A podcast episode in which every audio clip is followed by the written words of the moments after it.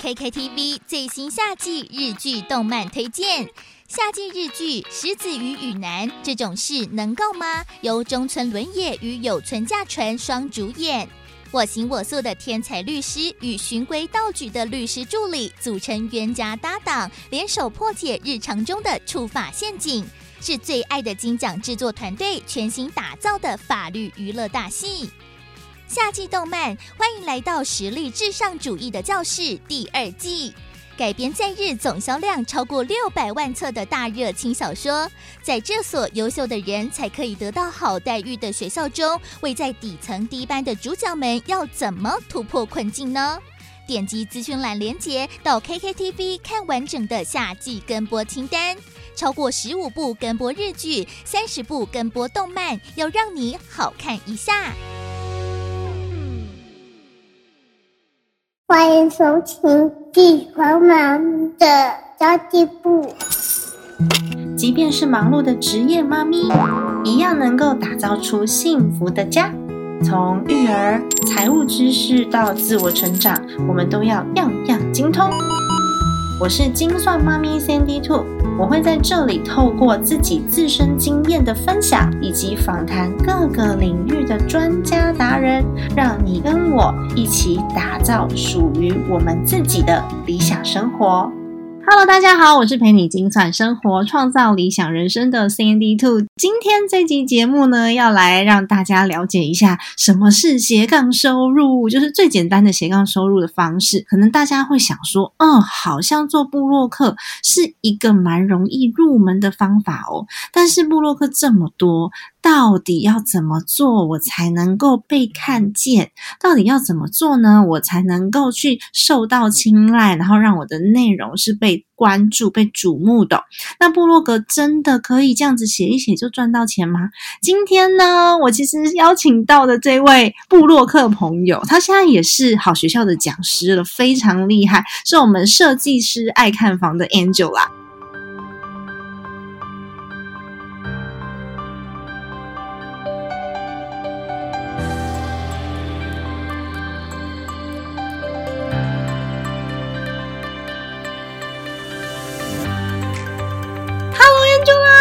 安琪拉，大家好，我是安琪拉。我超级久没有见到你的，好久没聊天了，好开心哦。我们上一次录音应该也是差不多一年前的时间，对吧？没错，一年前的时候也是聊跟差不多相关的议题。不过呢，那个时候比较是在讲自媒体的心路历程啦。没错，今天的会比较干货满满，都是分享的但，可能就是我在上课的时候付费课程才会讲。对，Angela 也有在做一个部落格的这个分享的课程哦。那你可以稍微自我介绍一下下，因为我觉得你现在身份好多，我不知道如何去描述。可能我介绍完就已经十分钟了。怎么会呢？我觉得你的身份也很多啊，你的应该我也介绍不完。好，那我先来做个自我介绍一下好了。大家好，我是安琪拉。那我目前是设计师爱看房 Podcast 节目的创办人。如果你在 Podcast 上面的话，也可以搜取设计师爱看房这个节目，主要是专门访谈买房大小事跟斜杠收入相关的议题。那另外呢，我也有个部落格，那这部落格名称也是设计师爱看房，里面就是也有跟买房、接案还有装潢相斜杠赚钱。投资理财这些都有相关性。那自己呢，就是如刚刚三迪兔所说的，我也是好好好学校的预售屋线上课程的讲师。那自己平常厉害，对，然后呢，自己本身目前还是一个上班族，所以呢，刚刚所听到的。所有的东西都是我斜杠下班的时候啊花时间做出来的事情。对啊，真的很棒。而且呢，Angela 现在非常的努力，在想要当一个妈妈，加入我们的行列，对吧？对，我在努力要加入各位的行列。耶，真的。那首先呢，我就要先祝福你，就希望你赶快去把这个好运带到，这样子。好，我哎，那我真的很想要问一下，因为我自己其实我自己有官网，可是我就是有一搭没一搭的在写。那主要原原因也是因为我实在是很难有一个很专注的时间，然后把这些文字整理好。所以我自己其实录录音我觉得比较简单，是因为我只要把大纲写一写就好了。那部落格我就要开始去整理那个文字啊。大部分的部落客，我看到他们的那个文章结构，我都觉得哦，好厉害哦。所以我其实花很少的时间去整理我的官网，有一点小可惜啦。就是导流上面最主要原因也是因为斜杠太多了，再加上要带小孩，所以我的工作时间一天大概就只有小孩上学的那几个小时，还 有 小孩睡觉的时候。那我想然后问一下，布洛格真的可以赚赚钱吗？因为如果说真的，哎，这个结构是非常严谨的，然后呢，它可以帮我做大量的曝光或是导流的话，说不定呢，它就可以变成一个模式，然后我可以请人来帮忙我来做一个架构，这样子。嗯啊，我要先说一下，部落格一定可以赚到钱，你只要用对方法，你绝对可以赚得到钱。我想知道，对，而且呢，我也跟大家讲说，你经营部落格，你不必那么的，就是催促自己一周一定要写到一篇文章，嗯，因为呢，呃，写的文章的值比量。更重要，对，我知道为什么我部落格一直没有时间写。你刚刚讲说值比量更重要，对不对？因为我现在还有两个专栏要写，所以我的所有精神都放在那专栏上面了。对啊，那这个 没办法，因为格真是 我我自己也得老实讲，说我自己在经营部落格上啊，我的更新频率没有音频来的高。部落格我确实可能一个月只会更新个一两篇。两篇已经是最多了，可是可能一个月才会有一篇而已。哦，但是呢，就是那一篇对我来说就是很重要的一篇，那一篇是有可能让我给予我呃，比如说让它累积成为前面的自然排行榜的机会的文章。那这些这要怎么做到一篇呢？好，这个很简单。其实呢，你要先想好你这个部落格的主题。我写一篇文章的话，我一定会去思考我这篇文章的架构，它是不是有价值，它能不能够帮别人解决问题。如果有帮别人解决问题的话，那它就是一篇有价值的文章。那当然了，也会有一些业配的文章。那业配的文章，我这边接的比较多的是建案开箱文。哦，对啦，建案开箱，你写比较多的是预售屋嘛？是是是，所以建案开箱文这个也是一个很直接，它是一个小众嘛。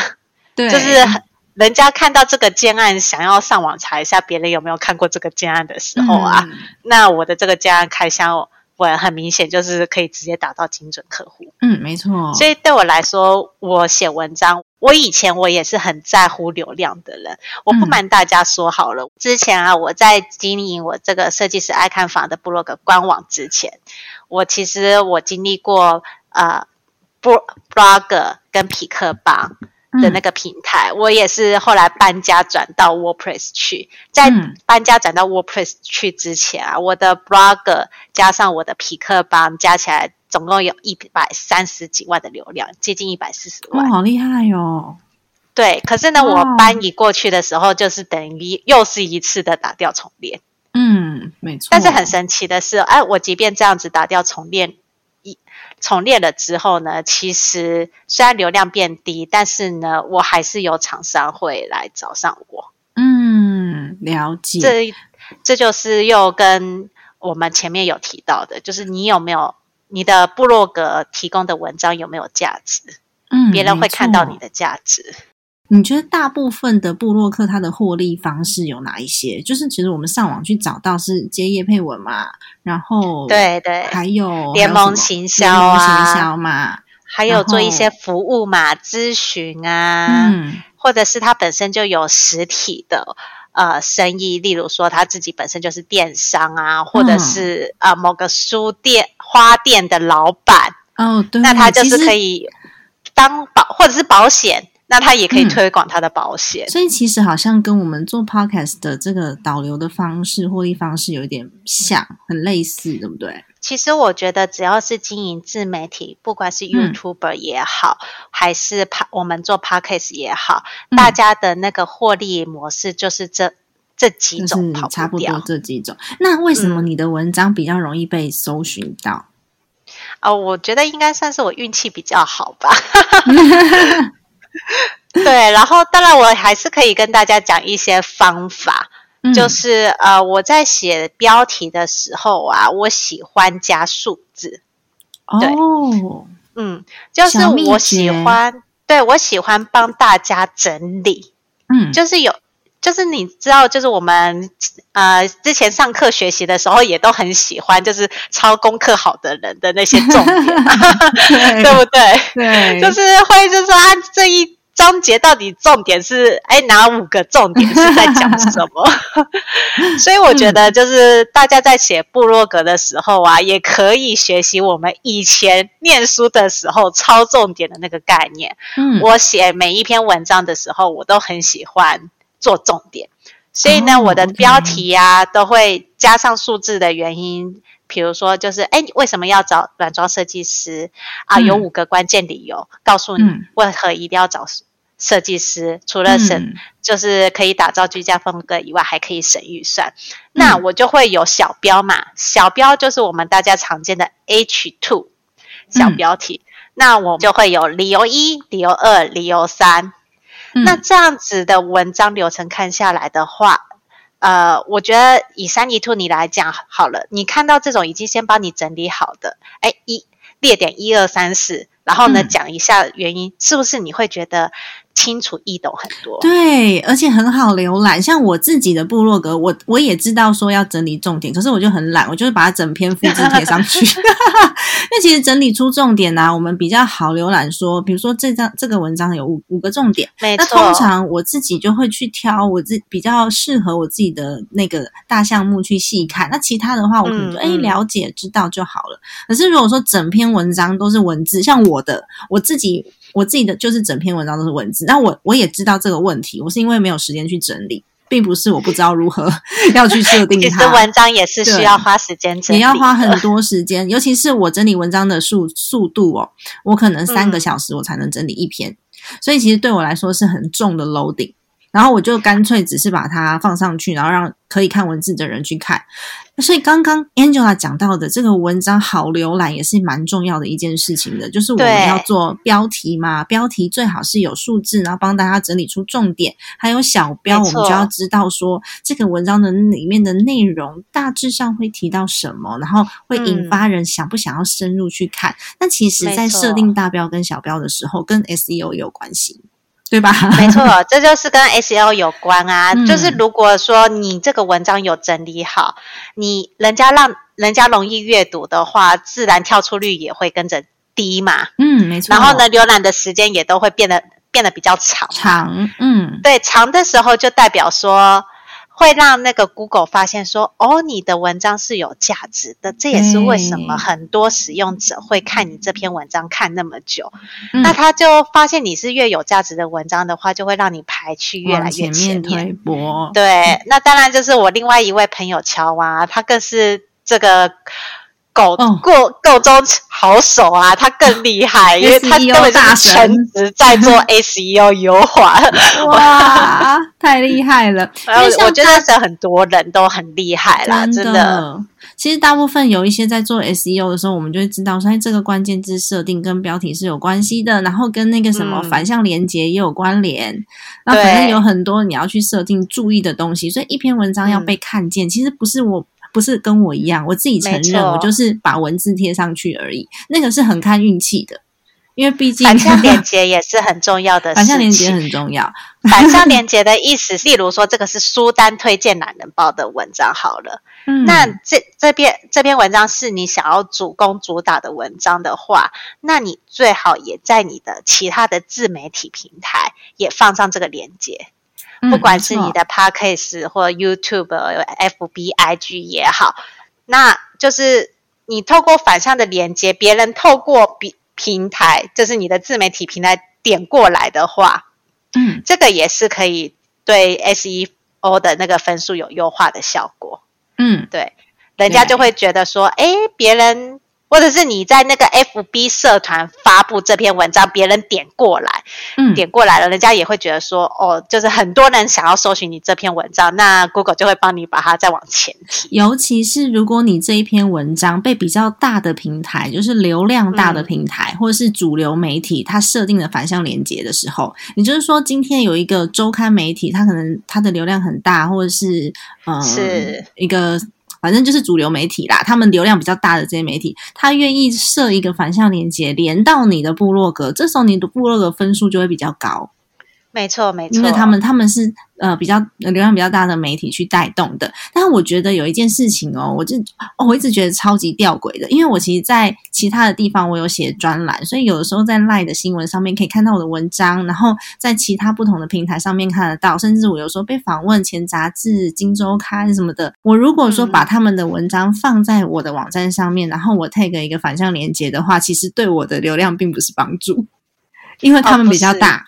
然后他们比较大，对，而且我跟你讲哦，就是因为他们太大了。我之前也是有几篇文章啊，就跑到跑到那一些大流量新闻平台去了以后啊。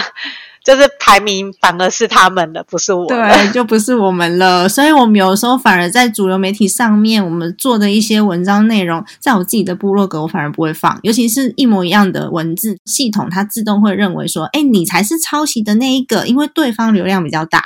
对，但是就是很很吊诡的，就是说明明是你，你是原作者，然后呢，他们转贴你的文章，然后结果变成了他是主流的那一个，对对对对对，没 错。但是这个就是我觉得。我觉得在还没有成名之前啊，只要是有这些主流平台，呃，愿意就是刊登你的文章，我觉得大家都还是可以去做啦。嗯，对，所以其实我如果在其他的平台上面写专栏的时候，我就不会再转到我自己的部落格了，我就只会放一个链接，说：“哎，我在这边有写，这样 不会影响到我自己。” 那如果是文章被转贴出去主流平台的话，呃，如果说比较 nice 一点，可以沟通的，你就可以问他说，你可不可以标注一下出处，就是把我的反向链接放在你的平台。有，就是基本上都会有标注出处啦。对，可是他们有的时候不会放链接，他们有时候只会放是谁。那有放连接对 SEO，呃，对于那个呃平台的分数会比较好，但是没有放连接的话，那基本上呢就没有没有任何的帮助。是啊，是啊，所以基本上就是只要是主流平台的话，我都是一他们一定也都会证明出处啦，所以我觉得这个是不用太担心，就是安心的给予他。那我觉得说，这就算最后我的这篇。本来一直都好好的文章，然后被他给占去了，那就算了。然后我就继续努力用其他的文章，就是反而会更多人看见。所以其实这就是你做出一个受关注部落格的心法。哎，我很会讲，对不对？但是我自己都没有做到。因为那我真的弄一篇文章要三个小时，哎，这个时长不是我可以受的。哦，我只能够说写不写文章本来就是花时间的，你花三五个小时是正常的。大家不要觉得说什么有什么快速写快速写文章的方式。哦，no，没有，没有。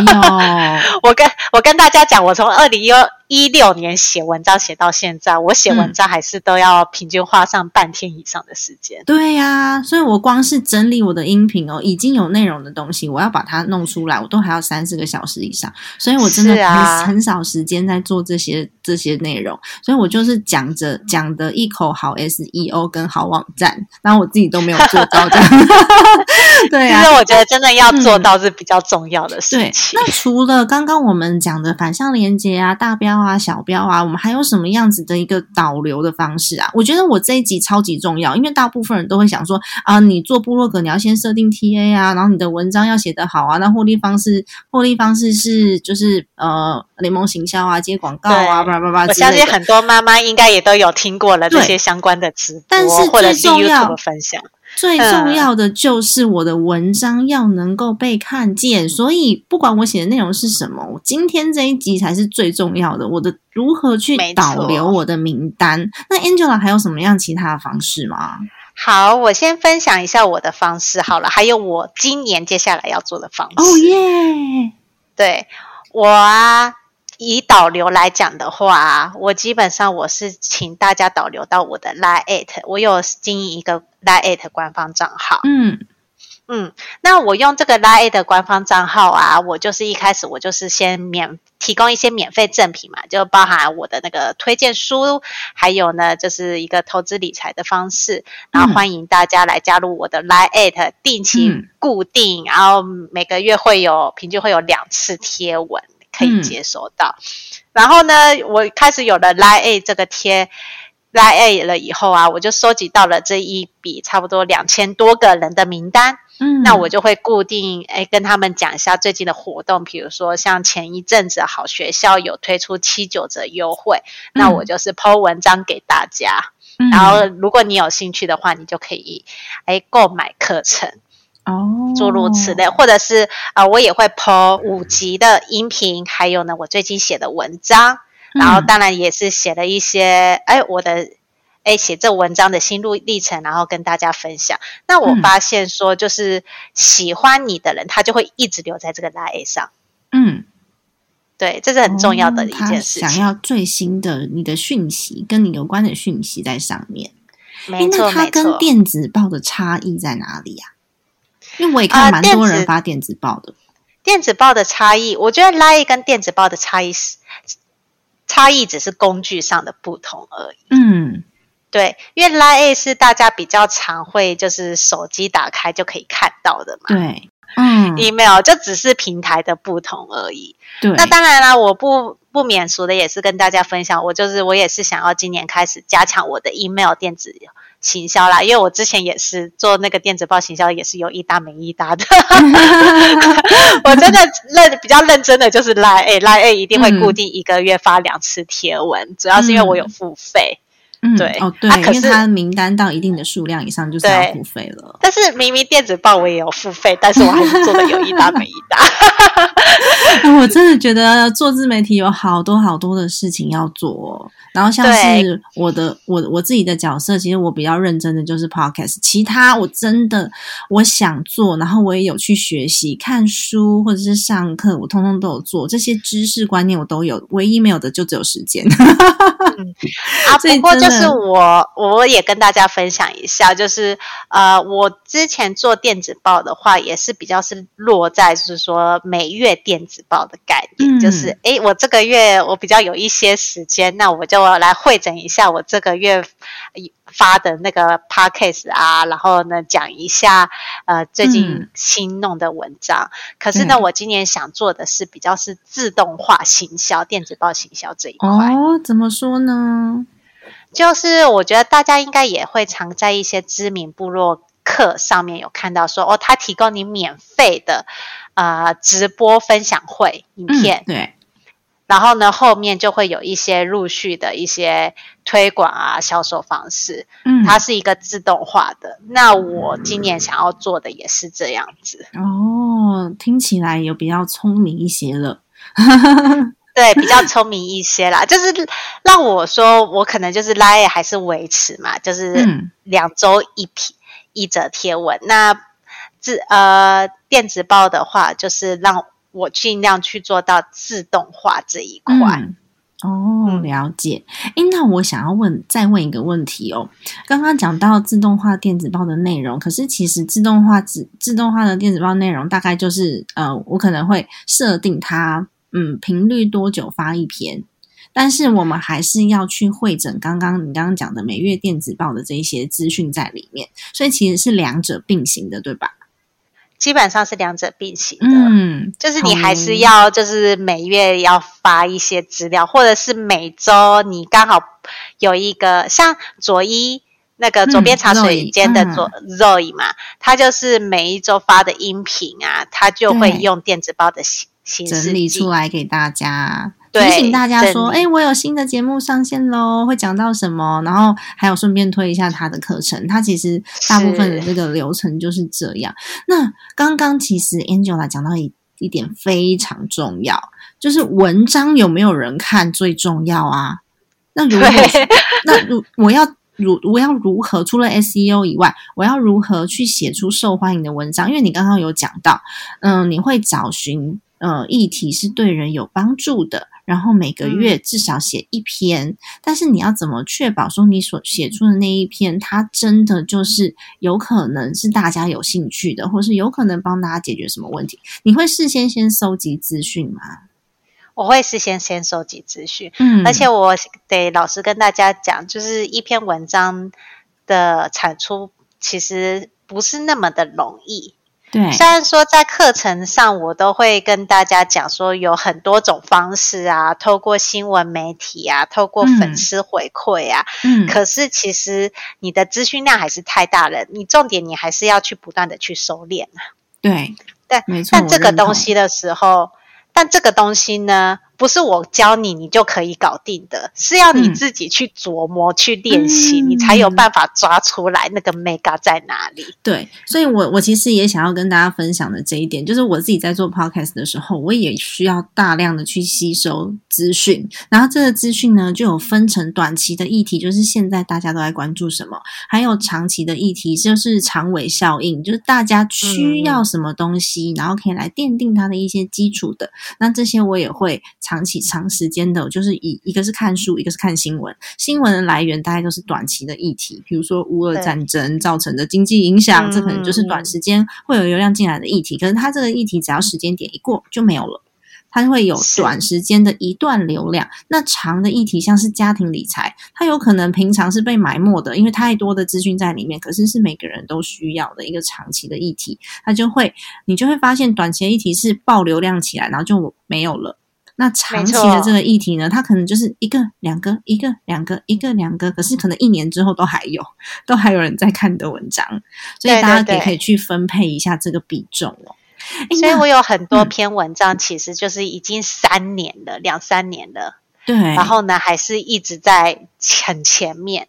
我有嗯一篇文章是在讲系统柜的颜色挑选，哦，因为系统柜啊，其嗯。实大家碰到的问题是不知道要挑哪一间建商以外呢，更大的重点是很多人都有颜色选择障碍。系统柜不就白色就好了吗？哎，你不要觉得只是白色就好了，因为就是很多人想要搭配自己家的风格嘛。嗯，想要搭配嗯自己家的风格的时候，那系统柜的颜色就变得很很重要了。哦所以你那一篇就很多人看，三年呢，好厉害哦。对，二零二零年写的，大家这样子算是两年啦。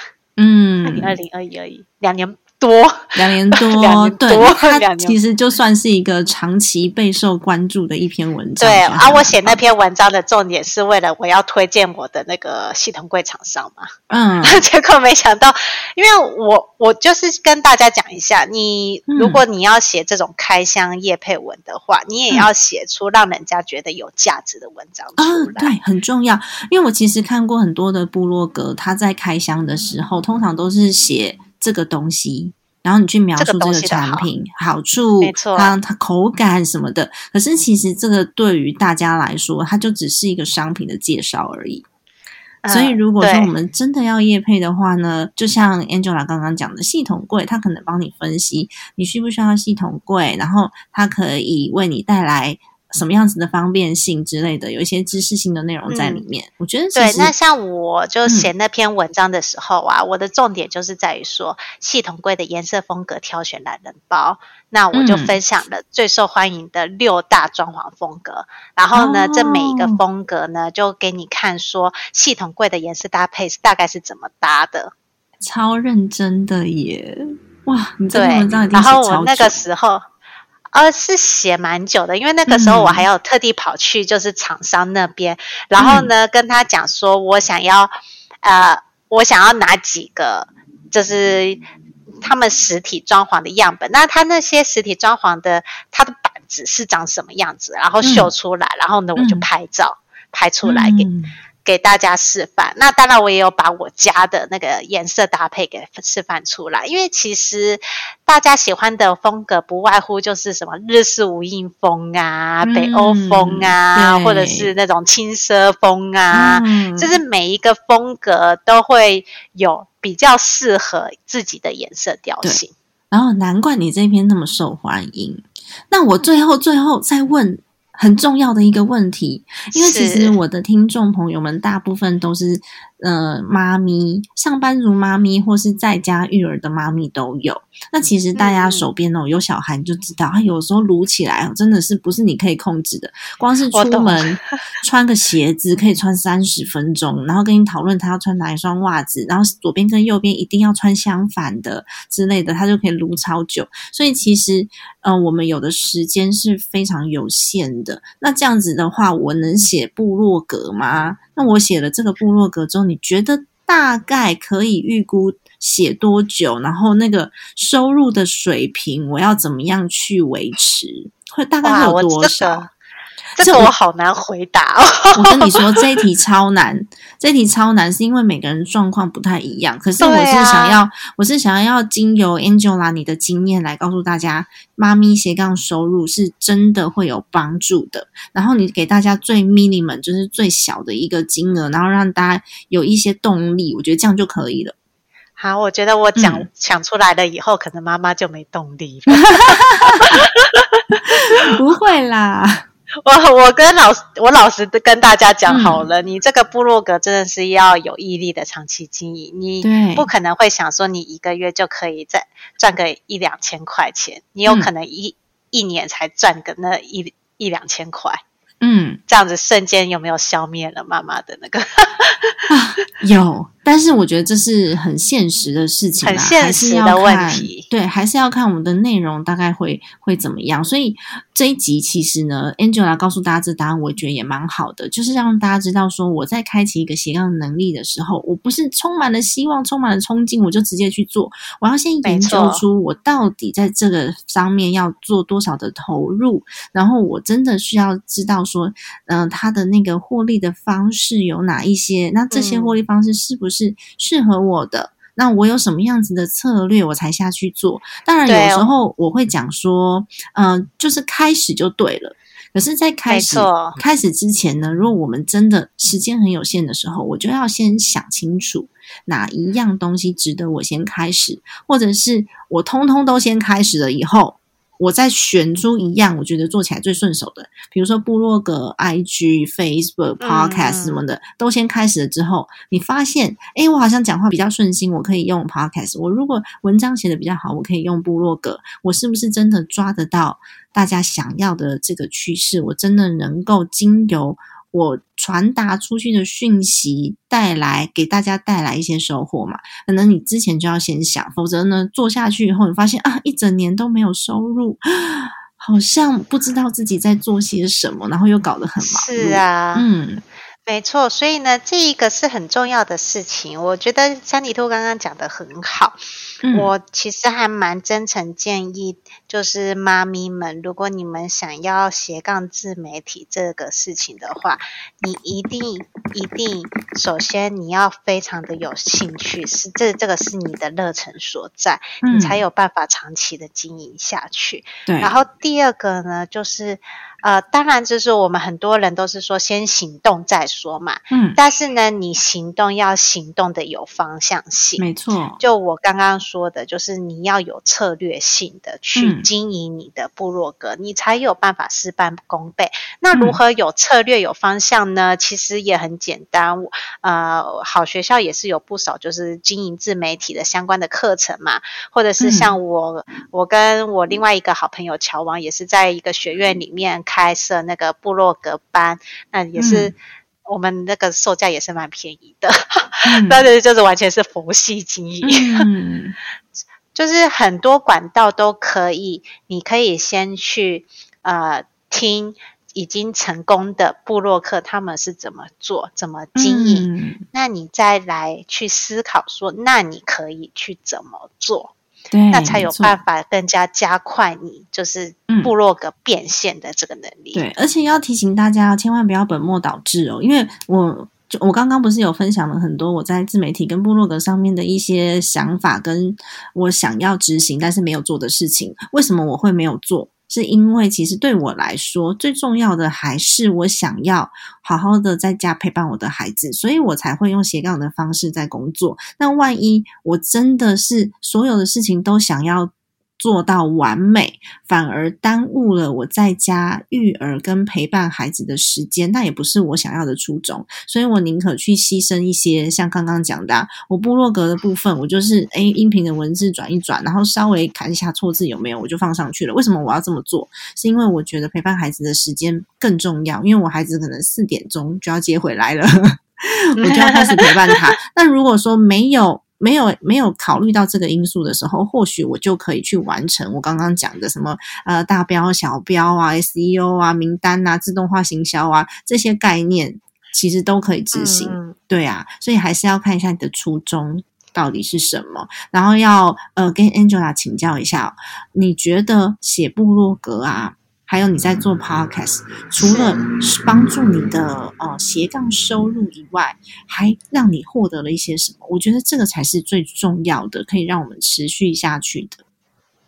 我觉得哦，其实呃，虽然说我讲这种话，可能大家听起来会觉得很奇怪，可是呢，我会跟大家讲说，我经营。这些部落格经营这些自媒体，我最大的成就并不是在我赚多少钱，我也是啊，对，而是在，而是在我帮助了多少人。嗯，如果说只是为了钱呢，早就做不下去了啦。对，因为呢，其实啊，当你就是有一定名气的时候，赚到钱只是迟早的事情。嗯，那最重要的是，当你分享的这些资讯。然后真的有人回头告诉你，然后并且跟你说声谢谢的时候，嗯，那个喜悦其实是难以形容的，真的成就感非常的高。对，那个是带给妈妈一个成就感。我相信很多妈妈都很想要获得他人的肯定与成就，成就嘛。要是获经营自媒体是一个很容易可以得到他人肯定的一件事情。那就像是我在。做那个好学校的预售物课程啊，啊，这就是一年前我跟那个三 D 兔讲的时候，就刚好是我筹备好学好学校课程的时候，我那时候压力超大，因为我筹筹备课程筹备到一半，竟然笔电坏掉，就因为我不小心打翻水，然后我的笔电就坏掉。哦，我跟大家讲，我那时候真的压力爆棚，就是明明就是。截截稿日已经记在眼前了，结果我电脑就要坏掉，真的，所有资料都在里面，很可怕，很恐怖。然后好险，好险救回来了。然后呢，后来又赶快跟我老公借电脑，然后顺利的度过这个难难关。真的。然后呢，结果这个课程已经经过了一年了嘛，那也已经累积到超过五百多个学员。那你看到每个学员的评价的时候，你看到真的是会感动流。累耶！你就甚至有一个学员，他是仿重哦，嗯，他就他就在上面写说，他在好学校买了很多课程，他平常都很少给到五颗星。他说我这，他说我们那个预售屋这门课是他少数愿意给五颗星，然后真心推荐，然后写了很长一篇。他就说他自己明明就是仿重，可是他对于房预售屋的嗯整个流程，他是片面。片段式的了解，可是呢，就是因为我们这堂课是有系统性的去教学，然后他就更加了解这预售物的流程是怎么跑。超棒的！那我也会把这一堂课的连接放在我的资讯栏给大家去点选。如果你对预售物有兴趣的话，都可以来看看哦。那我自己分享一下，刚刚 Angela 有讲到，就是除了成就感以外，我觉得最大的收获还是我非常的努力在吸收各式各样的知识。因为我刚刚有分享到嘛，短期的议题、长期的议题，如果我们不关注的话，其实呃，我们自己。我们自己拥有的这些能能力，很快就会被消耗完，所以我们必须要呃很专注的放很多的时间在学习跟吸收新知上面，而且你一定要经过自己的思考跟消化，才有办法把这些议题分享出来，否则的话，我们就只是在分享别人的内容而已。所以对我来说，还很重要的一件事是，我在经营自媒体的时候，我真的看了非常非常多的书跟文章，不只是国内的，国外的我也会看，然后。我就发现，哎，我自己好像看事情的角度一直在一直在改变，一直在改变。我觉得我自己是非常有进步的，是真的不是钱可以换来的。那我自己的能力也提升了，这是我我觉得还蛮大的收获。那因为我自己有一个妈妈的群组嘛，所以我也感觉到很多人在 support 就很多人在支持，然后在那个群组里面很温暖。然后我也交到了一些好朋友，所以这就是我这这几年这两年，嗯，对，差不多两年的时间在做自媒体的时候，特别有的感想。好的，太开心了！今天真的非常谢谢 Angela 接受我们的访问，你真的是部落格比我厉害非常非常多，就一定要访问你才行。对啊，但是我觉得就是三里兔也聊了讲了很多就很棒的一些概念在里头啦。嗯，对啊，因为我真的是这个一定是要跟大家讲，不是大家不要以为经营自媒体很容易，经营自媒体从来都不是一件容易的事情，而且它很现实。你需要不断的学习，对，不断的学习是很重要的。对。对，没错。如果没有实力的话，其实一下子被看穿了。尤其是我们现在接比较大量的讲座跟演讲啊，其实现场的问题才是最犀利的。就是你要现场可以立刻回答出台下的问题，那个是没有办法准备。所以，如果自己没有料的话，就会嗯翻一百个白眼。可是没有料的话，真的是讲不出什么东西来。所以呢，其实呃，当然了，就是如果说是否育儿的话，我相信所有妈妈都有自己的一套妈妈经，大家都会听你的那套妈妈经。你是怎么样教育小孩的？分享的话，其实我觉得这个是很好，可以拿来做切入的部落格的主题。对哟，好的，那么今天的节目内容就先到这边结束啦。如果想要找到安琪拉的话呢，可以搜寻所有的 Podcast 平台上面节目的名称是《设计师爱看房》，就可以找到 Angela。如果你有预售屋的问题，或是你想要好好的这一堂非常受 欢迎、已经五百多个人购买的预售屋课程，我会把链接放在下面给大家来做选择哦。好的，家庭理财就是为了让生活无虞，分享这期节目，让更多。的朋友透过空中打造属于我们幸福的家，记得给我们一个五星好评，帮助这集节目被推播到排行榜上面去，感谢你哦！我们下期见，拜拜，拜拜。